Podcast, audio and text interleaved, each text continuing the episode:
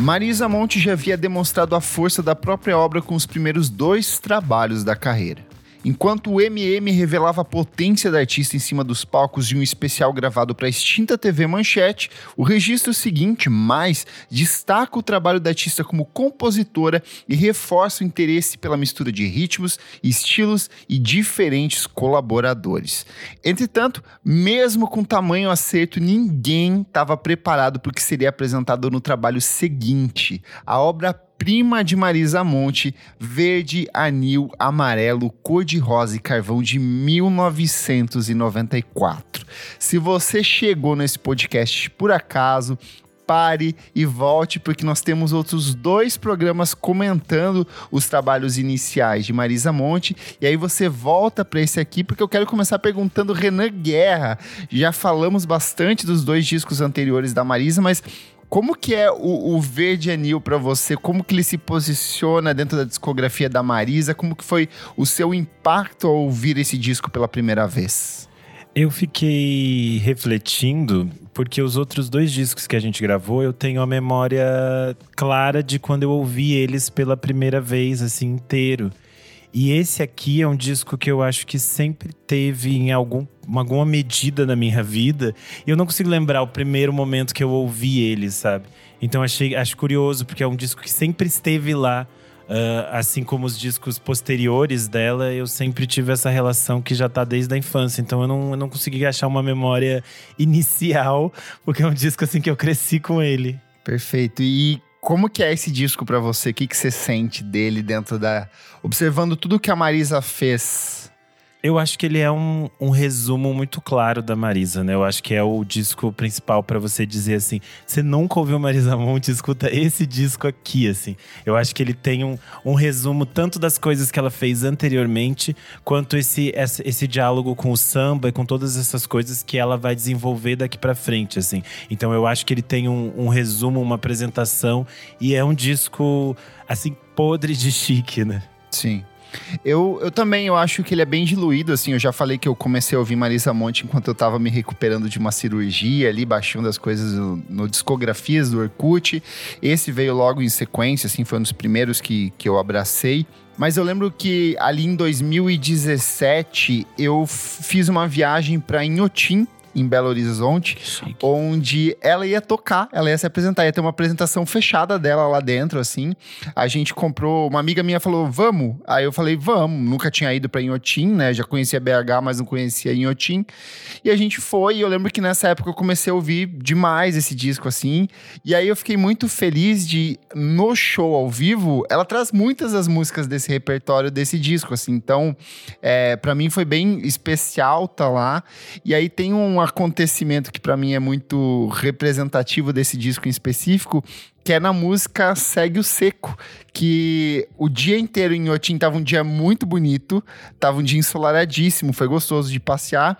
E no meio do show, as nuvens começaram a se fechar e começou a chover exatamente no momento em que ela começou a cantar. Eu adoro essas Segue histórias. o seco. Só que a coisa mais curiosa é que ao mesmo tempo que começou a chover, abriu o, uma parte assim do céu e começou a iluminar tudo assim. Então eu acho que na página do Inhotim tem até hoje ainda o vídeo desse momento assim, é muito bonito. Eu lembro que as pessoas que estavam em volta assim ficaram muito comovidas com o que estava rolando assim. Ela se emocionou também, então foi uma experiência assim que para mim foi muito tinha um vinhozinho rolando na época, então já deu uma animada, assim. Eu lembro que a gente tinha tomado umas tacinhas e... Mas foi super especial, assim. Pode desistir que toda essa história, amigo. Foi bonito, eu me emocionei muito na época. E da mesma forma que os registros anteriores, o verde anil amarelo cor de rosa e carvão foi construído aos poucos primeiro testado nos palcos e posteriormente finalizado dentro de estúdio.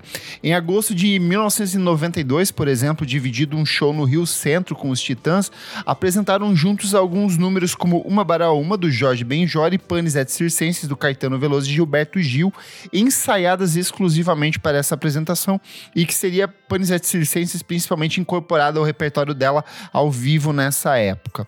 Numa noite organizada pelo Arthur Lindsay num festival da Alemanha alemã em 1992, é, ela reencontrou no palco com o tecladista Bernie Worrell. Nesse mesmo palco, ela tocou com Laurie Anderson, com quem ela mais tarde viria se apresentar meses depois no Knighting Factory em Nova York.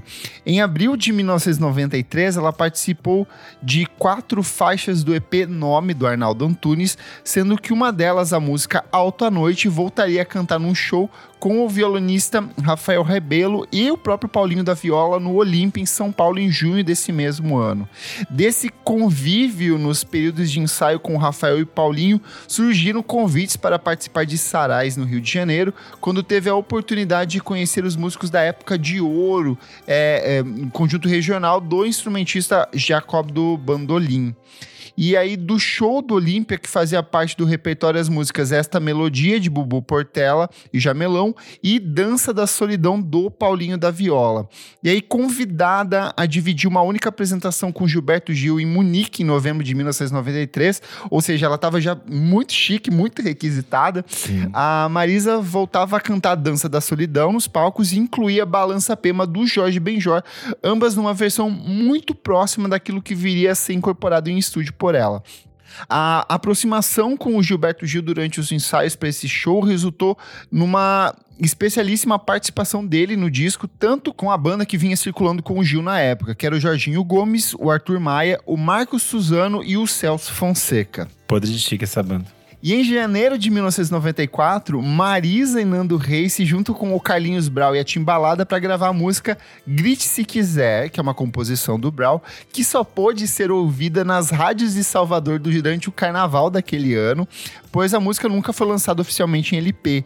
E dessa tríplice parceria com Brown e o Reis, surgiram três canções dessa mesma época que são muito icônicas no repertório da Marisa, que é Na Estrada, que tá dentro do disco que a gente vai comentar hoje, ET que foi eternizada pela Cássia Eller, e a música Seu Zé, que posteriormente foi gravada pelo Carlinhos Brown e traz os seguintes versos. O Brasil não é só verde, anil e amarelo. O Brasil também é cor de rosa e carvão. Então, desses versos da música Seu Zé, a Maria extraiu o título para o novo EP. É, muito mais do que qualquer conotação política, esse título traz em si uma consideração estética que fica bem representada nas 13 canções do disco, né? Que transitam ali por, por diferentes estilos e diferentes propostas criativas. Numa entrevista para Folha de São Paulo, acho que na época do lançamento do disco, eles até perguntam é, sobre o título e a questão dela não gravar a música que dá título ao, ao disco. Só vai ser lançada pelo Carlinhos Brau no Alfa Gama Betizado em 1996. Que é um baita ela... disco, por sinal. É um disco excelente, que inclusive voltou pro Spotify recentemente, vale a pena ouvir. É, e ela fala que, no caso, ela deixa essa música pro Carlinhos Brau, porque ela considera que o disco do Brau é uma espécie de disco irmão do dela. Legal. E eu acho curioso, porque nessa fase que ela se junta, é, que eles fazem essa espécie de trio, era a fase que ela ainda tava meio namorando com, com o Nando Reis. E aí ela conhece o Carlinhos Brau e eles se tornam muito amigos. E, e se torna essa amizade que a gente tem até hoje. E eu acho curioso pensar que é tipo um, um proto-trivalista, só que depois Sim. eles trocam pelo Arnaldo. E eu pensando o que seria um trivalista se não tivéssemos Arnaldo e tivéssemos o Nando Reis. Essa fica a pensata para vocês aí em casa. O Nando Reis traiu ela, não foi? O boato era esse. Eu não sei, essa É, tanto sei. que a música Respostas, que o Skank regravou posteriormente, que é uma parceria dele com o Samuel Rosa, é tecnicamente ele mandando cartas para ela ali, esperando uma resposta, e ela nunca dá essa resposta, porque ele quem pisou na bola com ela nessa época. Então, o, o boato que eu sei é isso. É, exatamente e aí, partindo dessa pluralidade de ideias, Marisa, mais uma vez acompanhada pelo produtor Arthur Lindsay, com quem havia trabalhado no Mais, se permite transitar ali por entre estilos, ritmos e referências de uma inusitada combinação de ideias. E para alcançar esse resultado, a Marisa cercou-se de diferentes colaboradores e nomes importantes da música brasileira. Então, assim como no Mais, a gente falou que a gente abre o encarte e é surpreendido por Ryuichi Sakamoto tocando piano em momentos específicos, esse disco também está repleto de colaboradores fantásticos. O Gilberto Gil, por exemplo, aparece tocando violão em músicas como Balança Pema, O Céu e Bem Leve. Imagina você no terceiro álbum da carreira já tendo Gilberto Gil tocando violão num disco, céu, isso é podre de chique. E ele ainda, ele ainda canta em Dança da Solidão, Sim, né? exato. É, é podre de chique. O Paulinho da Viola, que teve Dança da Solidão trabalhada como primeiro single do disco, toca o violão em Esta Melodia, faixa que ainda conta com integrantes da velha guarda da Portela. E aí, anos mais tarde, em 2008, a gente já falou no mais como a Marisa assume essa postura de pesquisadora, mas se intensifica ainda mais dentro desse disco. E em 2008, ela viria estrear como produtora no cinema com o documentário O Mistério do Samba, que retrata a história e o cotidiano dos integrantes da velha guarda da Portela, e o trabalho de pesquisa da Marisa no resgate de composições quase esquecidas e que existiam apenas na tradição oral, já que os antigos bambas não tinham o costume de registrá-lo. Então a Marisa, ela começa essa jornada, essa relação dela com o samba se intensifica e que vai ser é, extremamente importante para a documentação histórica disso da música brasileira lá na frente, né? É curioso é, falar aqui que ela sempre foi é, portelense desde a infância, porque o pai dela era ligado ao samba, então ele era tipo é, dessas é, comissões técnicas das escolas de samba e ele trabalhou na Portela durante muitos anos. Então era um espaço que ela frequentava desde a infância e a partir daqui ela meio que se reconecta com esse local que sempre foi, é, que sempre fez parte do crescimento dela. E ela cita também que o próprio Paulinho da Viola, o Nelson Cavaquinho, a Clara Nunes são é, influências meio que basilares assim no trabalho dela, que sempre existiram e sempre tiveram tocando na casa dela. O trabalho ainda conta com a participação da Laurie Anderson declamando versos em inglês de Por Enquanto, o Naná Vasconcelos na percussão de Pale Blue Eyes, que é uma composição do Lou Reed, e olha só que chique, gente, o pianista Philip Glass em Ao Meu Redor. Entretanto, é nos encontros com o Nando Reis, Arnaldo Antunes e principalmente Carlinhos Brown, que o trabalho cresce. A própria Na Estrada, logo nos minutos iniciais do álbum, funciona como um bom indicativo desse resultado que seria ampliado nos futuros lançamentos da artista e que posteriormente viria a resultar ali nessa formação dos tribalistas, como a gente já comentou. É, eu acho interessante falar aqui, é, esse disco foi gravado tanto no Brasil quanto nos Estados Unidos, em estúdios em Nova York. Então tem essa, esse passeio. Mas a gente pensa assim, ah, foi gravado nesses dois lugares, parece que levou um, um, um bom processo de gravação. Mas na verdade, não. Ele foi gravado em apenas quatro meses. Uhum. É um tempo super curto, se a gente parar para pensar no, no, tamanho de uma artista com, como a Marisa e na quantidade de pessoas envolvidas na produção. E esse tempo curto de gravação se deve ao fato de que ela tinha uma, uma espécie de regra que ela queria que as músicas fossem gravadas na primeira tomada. É, para quem não entende um estúdio de gravação, geralmente você pode fazer várias vezes, repetir a música, ficar trocando, e ela queria que isso, que isso não acontecesse, que eles se estabelecessem, ensaiassem ali e a gravação fosse feita de uma única vez para que não tivessem correções futuras, que a música ficasse mais natural. Uhum. E isso uhum. faz sentido vindo de uma artista que o primeiro disco é ao vivo, todas uhum. essas coisas, e ela sempre teve esse trabalho. Então esse processo é todo é, bastante rápido, digamos assim, para o trabalho de uma artista que a gente já falou que ela tava, tinha assumido um tamanho muito gigantesco. E é interessante que ela prioriza aqui esses, essa instrumentação mais conectada com a música brasileira. Então as Sim. bases do disco estão no violão e na percussão, que, que dá essa sonoridade muito interessante. Então, tanto que, por exemplo, é, a guitarra não, quase não aparece. Teclado diminui também praticamente. Teclado eu acho que some assim nesse aqui. É. É, o máximo que tem ainda é o. Acho que o Celso Fonseca toca guitarra em algumas faixas, mas também é muito pouco, quase não se ouve assim. Então acho que é, é bastante interessante essa escolha estética mesmo. Eu acho que por ele ser um disco muito mais voltado ao samba e por ela ter essa relação de, de dialogar com esse samba mais embrionário mesmo, acho que faz muito sentido no, nessa tentativa dela replicar essa estética que se, é da roda de samba mesmo, que não tem, errou, continua ali, no, é, é, a apresentação da música ali em essência, então não tem como fazer esses retrabalhos. Mas ainda assim é muito bem ensaiado, é espetacularmente bem trabalhado, você quase, você não vê defeitos dentro desse disco, Sim. assim. As harmonias de vozes, a percussão, é tudo muito bem encaixadinho, e eu acho que o mais fascinante, eu já fui em algumas apresentações apresentações ao vivo da Marisa, é o quanto isso é muito bem replicado ao vivo, assim, é o que você ouve em estúdio, você ouve em cima do palco e talvez de uma maneira até mais ampliada, assim, é, é, é bem impressionante mesmo. Eu acho que tem a ver também com a qualidade desses músicos que ela trabalha, Sim. né? Porque quando a gente vai citando os nomes aqui, gente, se vocês jogarem no Google... Não é, não é o Zezinho iniciante é, ali. Você joga cada nome, assim, você vai ver essas pessoas têm, tipo, carreiras gigantescas e são artistas, assim, é, fundamentais do que a gente está falando de música brasileira, assim. Então ela realmente trabalha com a nata da nata, assim. Exato. Acho que a gente pode ir para as faixas aqui, para a gente ir comentando algumas, porque esse disco, para mim, eu, eu, acho que ele é um disco que só poderia existir no Brasil, sabe? Quando que uma música como Pale Blue Eyes poderia ser encaixada no meio de um disco de samba, com elementos de forró, e, e que funciona de uma maestria, assim.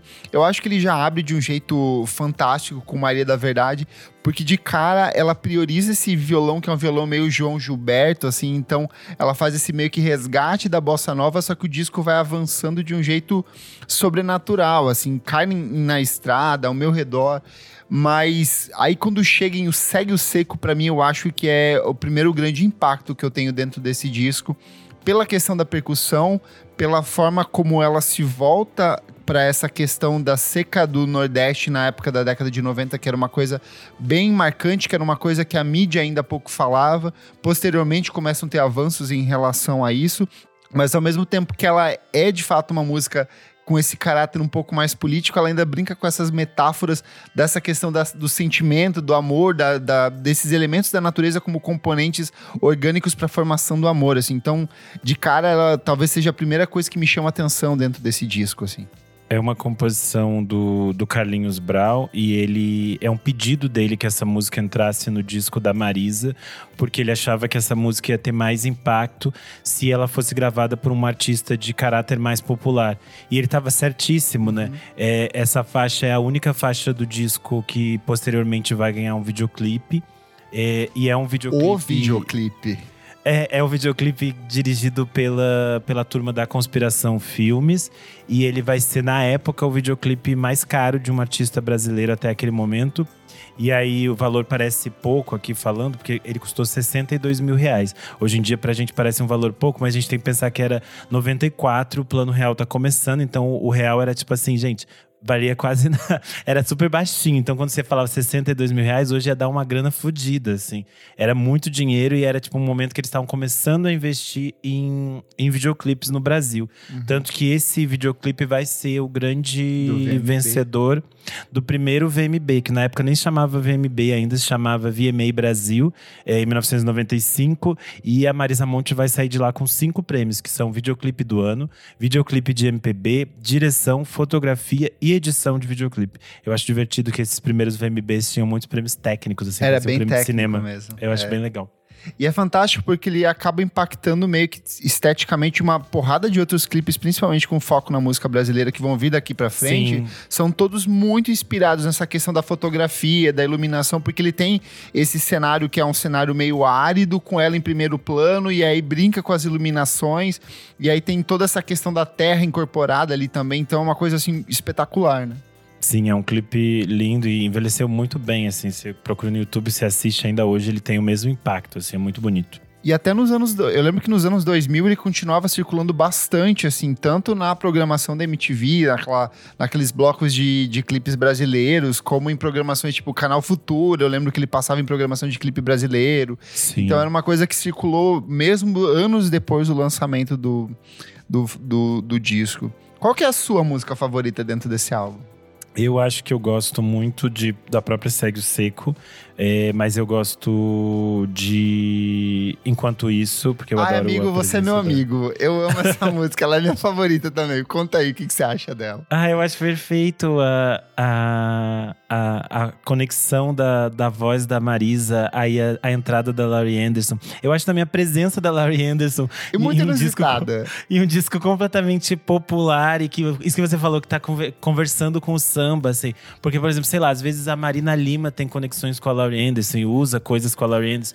E aí faz, faz todo sentido dentro daqueles universos, é uma coisa meio esperada da Marina com a, a Laurie Anderson, esse diálogo. E aí quando vem a, a Marisa Monte fazendo esse diálogo com a Laurie Anderson, é uma coisa assim que pareceria inesperada, mas que funciona e que faz todo sentido dentro daquilo que a gente falou, da forma como a Marisa consegue enxergar coisas que são completamente fora do mainstream e fazer isso dialogar com a cultura popular, com a cultura pop de uma forma muito interessante e muito acessível, que fica completamente natural que a gente tenha a presença da Laurie Anderson com aquele seu canto falado ali, e isso funciona de uma forma muito interessante, assim, eu acho muito bonito eu acho essa música, assim, é uma das que mais me arrepiam. Eu acho que ela nem toca mais ao vivo, infelizmente, porque é uma música, assim, de um acabamento estético muito primoroso. Ela tem várias camadas diferentes. A voz da Marisa é meio que um instrumento que ela fica circulando de, a música inteira, assim. Mas é, eu acho bonito porque ela traz essa, essa questão dessas observações sobre o comportamento humano. Ela é menos sentimental e mais sobre o universo ao redor dela. Que é justamente os temas que ela vai incorporar no infinito particular, no universo ao meu redor Sim. lá na frente, sabe? Então eu acho que a, a grande beleza do, do verde anil, amarelo, cor-de-rosa e carvão é o quanto ele pega tudo que ela já tinha feito antes, mas mais do que isso, ele aponta direção para tudo aquilo que ela vai fazer depois. Por isso que eu acho que perde um pouco da beleza do trabalho dela daqui para frente, assim, porque a cada momento eu fico criando conexões com coisas que ela faz dentro desse disco, assim, é muito difícil desapegar. Eu acho que tudo que ela vai fazer no Memórias Crônicas e Declarações de Amor, na dobradinha posterior lá com os dois discos que ela lança em conjunto, ou depois em 2011 ou em 2021, meio que tudo volta para esse disco assim.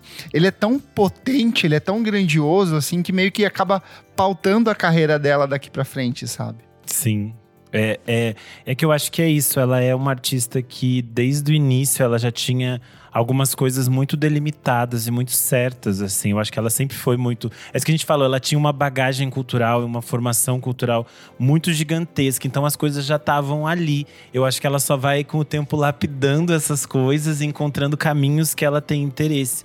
E eu acho muito curioso, a gente falou aqui do dessa questão de que só uma faixa virou video, ganhou videoclipe, mas ela teve outros singles que foram trabalhados em trilha sonora de novela, que é aquilo que a gente sempre fala. E, e eu acho curioso que na época é, tinha esse costume de se ir aos programas de TV para divulgar música. Uma coisa antiga para os jovens que não sabem mais o que é TV, mas tinha isso de você ir a programas de TV. Eles iam na Netflix. e era muito comum que as pessoas fizessem playback nos programas. Tanto que tinha aquele jargão que o Faustão ficava dizendo, ah, quem sabe faz ao vivo, essas coisas todas.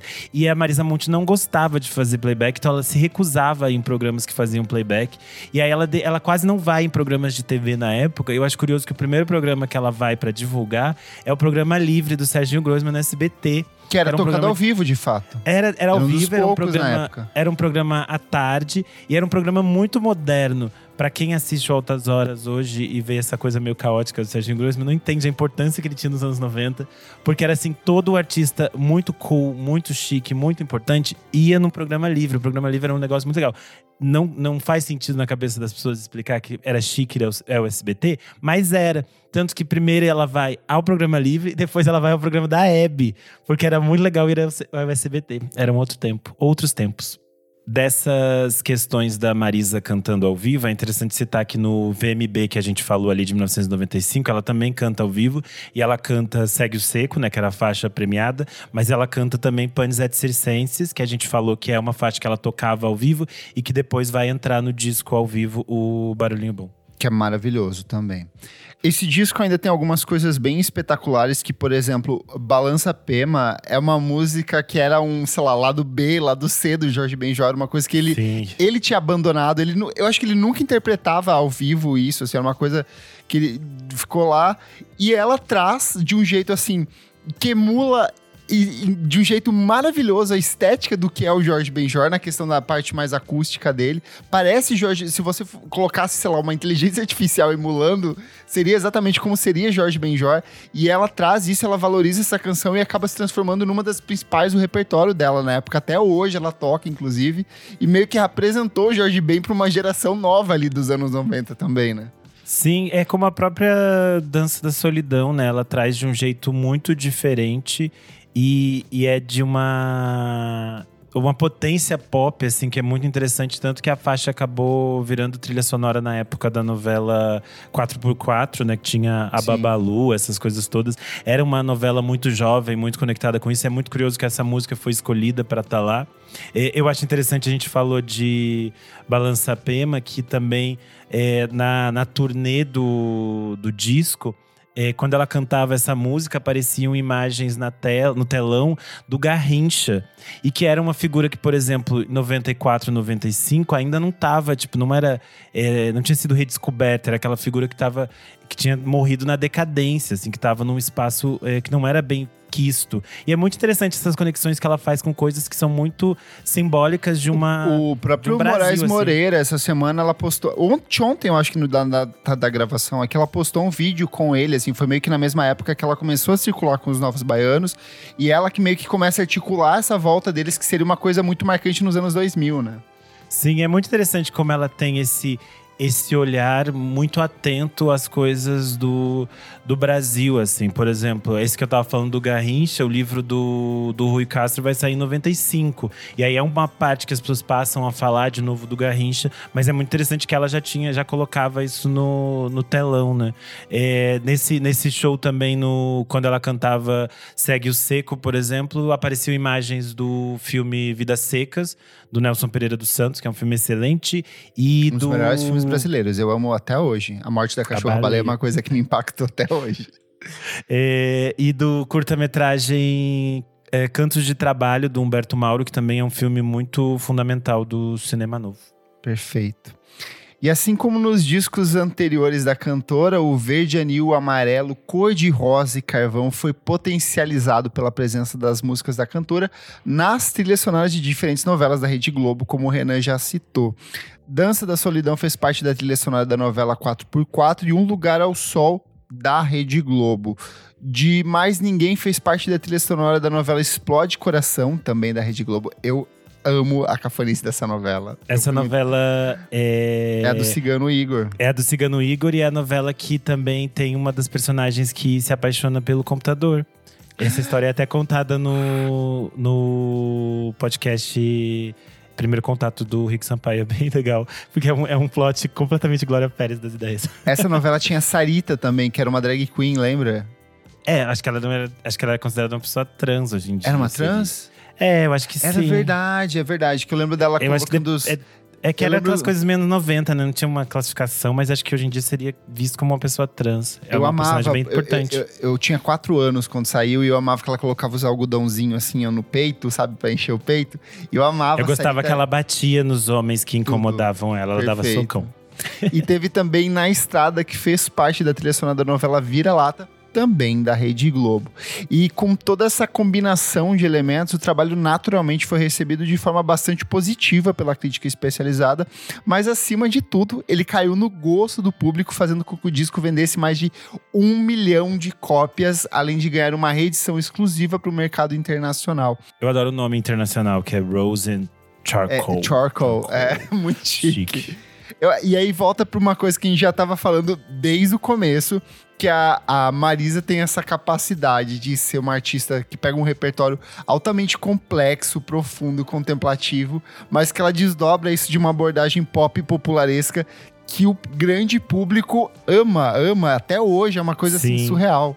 Fun fact, quando a gente está falando desse disco 94, é uma fase de transição para o CD. Então, algumas pessoas já estão comprando CD, os, os, discos ainda são lançados em vinil e em fita cassete, mas o CD é tipo a nova mídia que eles estão começando a trabalhar. É, é mais para frente dos anos 90 que a gente vai começar a falar em, em pirataria, em CDs piratas. Mas o, o, o disco da Marisa é um dos primeiros discos a ser pirateado. Tanto que na época foi feita uma investigação pela Associação Brasileira dos Produtores de Disco para entender como que piratearam o disco da o Marisa? Última. É, mas já tinha cópias piratas desse disco. É um dos primeiros discos que tem cópias piratas sendo vendidas, porque as pessoas tinham muito interesse nesse disco. Então é tipo assim, a mãe da pirataria. E a gente falou da, do, do lançamento internacional. É, o disco saiu pelo selo da Blue Note, que também é uma coisa chique, podre de chique. chique. E ele chegou a, ao top 10 da Billboard nos Estados Unidos na categoria World Albums. E que é tipo essa categoria. Depois disso, meio... acho que só a Celco vai conseguir isso lá em 2005, é. se eu não me engano, né? Sim, é porque, tipo assim, é uma categoria meio problemática. Maluca, problemática, porque, tipo, os álbuns do mundo. Só que é, tipo, muito foda, porque é isso, são os álbuns do mundo. Você tá concorrendo com o mundo Todo inteiro. Mundo. E aí você chegar em décimo lugar nesse negócio é, tipo assim, gigantesco. Considerando o fato de que tirando ali a música, que é uma versão que ela canta em inglês, o resto do disco inteiro é em português. Então isso é, tipo, muito foda. Já que a gente falou do Pale Blue Eyes, ela tá ali, é uma das principais composições do The Velvet Underground, uma das canções mais bonitas do Lou Reed, assim, que é que era por sinal amigo do Arthur Lindsay, que era marido da Laurie Anderson, assim. Eu acho muito muito curioso ela resgatar essa música e ela faz meio que uma levada de forró, assim, ela tem aquele triangulinho no final. É uma coisa muito inesperada e que eu acho que sintetiza muito do que é a riqueza desse disco, sabe, de de levar para direções que a gente nem poderia imaginar que ela poderia seguir, sabe? Porque o, esse disco do Velvet, Velvet Underground era daquelas coisas. É, mais se falou sobre ele do que se ouviu, se ouviu ele. Exato. Tanto que ah, ele foi muitas... retirado de, de, circulação na época que ele foi lançado. É um fracasso não, total. E, e, e, é um disco, e é um disco barulhento, estranho. As pessoas, às vezes, elas não ouviram esse disco, elas não sabem o que tem lá. Eu fico assim, você ouviu mesmo aquela barulheira que tem lá, gente? Eu adoro esse disco, mas é uma coisa assim, é muito interessante que ela traga esse disco de novo pra cá e escolha essa música e faça de uma forma completamente inesperada Eu acho que isso é interessante como é, a faixa fica ali no meio e ela parece completamente natural. Parece que ela foi feita para esse disco, assim. Eu acho isso muito interessante. O verde anil, amarelo e cor de rosa e carvão também está listado no top 100 dos melhores discos da música brasileira feito pela revista Rolling Stone em 2007. Ele está na posição de número 87. E o trabalho ainda serviria de passagem para outro grande lançamento da cantora, que é o disco ao vivo Barulhinho Bom, uma viagem musical onde ela levou para o palco músicas como Dança da Solidão, Segue o Cerco, o Panis et Circenses, e que eu recomendo muito que vocês ouçam, porque eu acho que ele é meio que um trabalho complementar ao Verde Anil, assim. Algumas das canções que estão nele tocam lá, mas ela meio que expande esse repertório e esse olhar para a música brasileira, né? É um disco absurdo e eu acho que é o meu, é meu encarte preferido. Eu acho tão lindo. Ah, capa do Carlos Zéfiro. É, é perfeito esse disco. Ouçam e procurem tudo que vocês puderem sobre esse ao vivo, que é muito legal. Renan Guerra, considerações finais sobre esse disco e a sua nota para ele. Bom, eu acho que não tem dúvidas para mim, esse é uma nota 10. Eu acho esse disco redondinho, assim, perfeito do início ao fim. Ele tem quase uma hora e você ouve assim, tipo, ah, que delícia dar o play de novo. Eu acho que ele é um trabalho muito bem acertado. Como eu falei, é aquele disco que você apresenta Marisa Monte para as pessoas, que você diz, você tem que ouvir isso. Eu acho que é um dos discos mais importantes dos anos 90 é de novo um daqueles trabalhos que vai gerar as Marisas aos montes, de quantidade de cantoras que tenta emular a Marisa Monte. E eu acho que é uma prova do, da, da qualidade dela enquanto cantora, enquanto compositora, enquanto uma pesquisadora da música. Assim, eu acho que isso é, é um trabalho muito, muito simbólico e muito marcante. Perfeito. Partilho dos mesmos sentimentos. Eu coloco ele ali numa trinca com o Sobrevivendo no Inferno do Racionais MCs, o Da Lama ao Caos do Nação Zumbi. Eu acho que eles fecham ali meio que uma trinca de, de obras que para mim são essenciais da década de 1990. Obviamente tem outras coisas que também são bem representativas, mas eu acho que nesse campo da MPB, assim, a Marisa brilha radiante num espaço que eu acho que é só dela. E o que você falou é muito acertado. O que mais teve depois desse disco foi outras cantoras tentando emular, outros artistas tentando emular esse mesmo tipo de estética, de sonoridade, de enfiar a música internacional, adaptar no sentido brasileiro. E é tudo meio assustador, não é legal, é umas coisas bem escabrosas, na verdade, assim. Por sinal, a gente tem meio que um boom, assim, desse meio que um rock regionalista no final dos anos 90. A gente vai ter aquele o, o, próprio Raimundos vai seguir para uma coisa mais regionalista nessa época. Vários artistas vão mirar muito para a cultura e para a música do Nordeste brasileiro, mas o que ela faz ali em 94 é, é excepcional. Esse disco ele é de uma qualidade técnica absurda. Ele é altamente reouvível, você acaba ele instantaneamente, você quer voltar a ouvir teve o relançamento há acho que dois anos, um ano, dois anos, em vinil dele, assim, então ele voltou a circular, teve um grande apego, apelo do público, assim, e ele é um repertório que de novo, toda vez que eu vou ouvir esse disco, tem, eu me apaixono por uma música diferente. Eu acho que, por enquanto, foi uma dessas músicas que eu fui me apaixonar lá em 2016, quando eu fui reouvir ele. E a cada momento eu acabo esbarrando em alguma dessas canções que eu falo: caramba, essa música é muito boa também. E aí você começa a falar: essa música aqui também é muito boa, e esse disco todo é muito bom. Então não tem outra. Esse disco é nota 10, ele é perfeito. para mim, é, ele é tão bom que eu sinto que ele meio que prejudica de alguma forma os trabalhos posteriores da Marisa, porque ele cria um, um contrabalanço, assim, que toda hora tem que voltar para ele meio que em comparativo com o que ela vai fazer depois, assim, sabe? Mas trabalho essencial, ouça não só ele, como esses três primeiros discos, eu acho que mostram a força do trabalho da Marisa Monte e o quanto ela ajudou a moldar a música brasileira entre o final dos anos 80 e começo dos anos 90 e até hoje muita gente se apoia na obra dessa cantora fantástica. O Clássicos VFSM é um projeto paralelo do podcast Vamos Falar Sobre Música. Apoie a gente em padrim.com.br barra podcast VFSM. Por apenas cinco reais por mês você tem acesso a esse e outros programas lançados com muita antecedência. Eu sou KleberFac no Twitter e no Instagram. Você também pode acompanhar o meu site, musicainstantanea.com.br, onde eu organizei toda a discografia da Marisa Monte, do pior para o melhor disco. E hoje eu descobri que está na Wikipedia numa posição melhor do que o da Rolling Stone, certo, Renan? Achei chique isso. eu sou underline Renan Guerra no Instagram, no Twitter e no TikTok. Não esquece de seguir a gente nas nossas redes sociais, arroba podcast VFSM em tudo. Segue a gente na sua plataforma de streaming favorita e, se puder, apoie a gente em padrim.com.br barra podcast VFSM. Tchau, tchau. Tchau.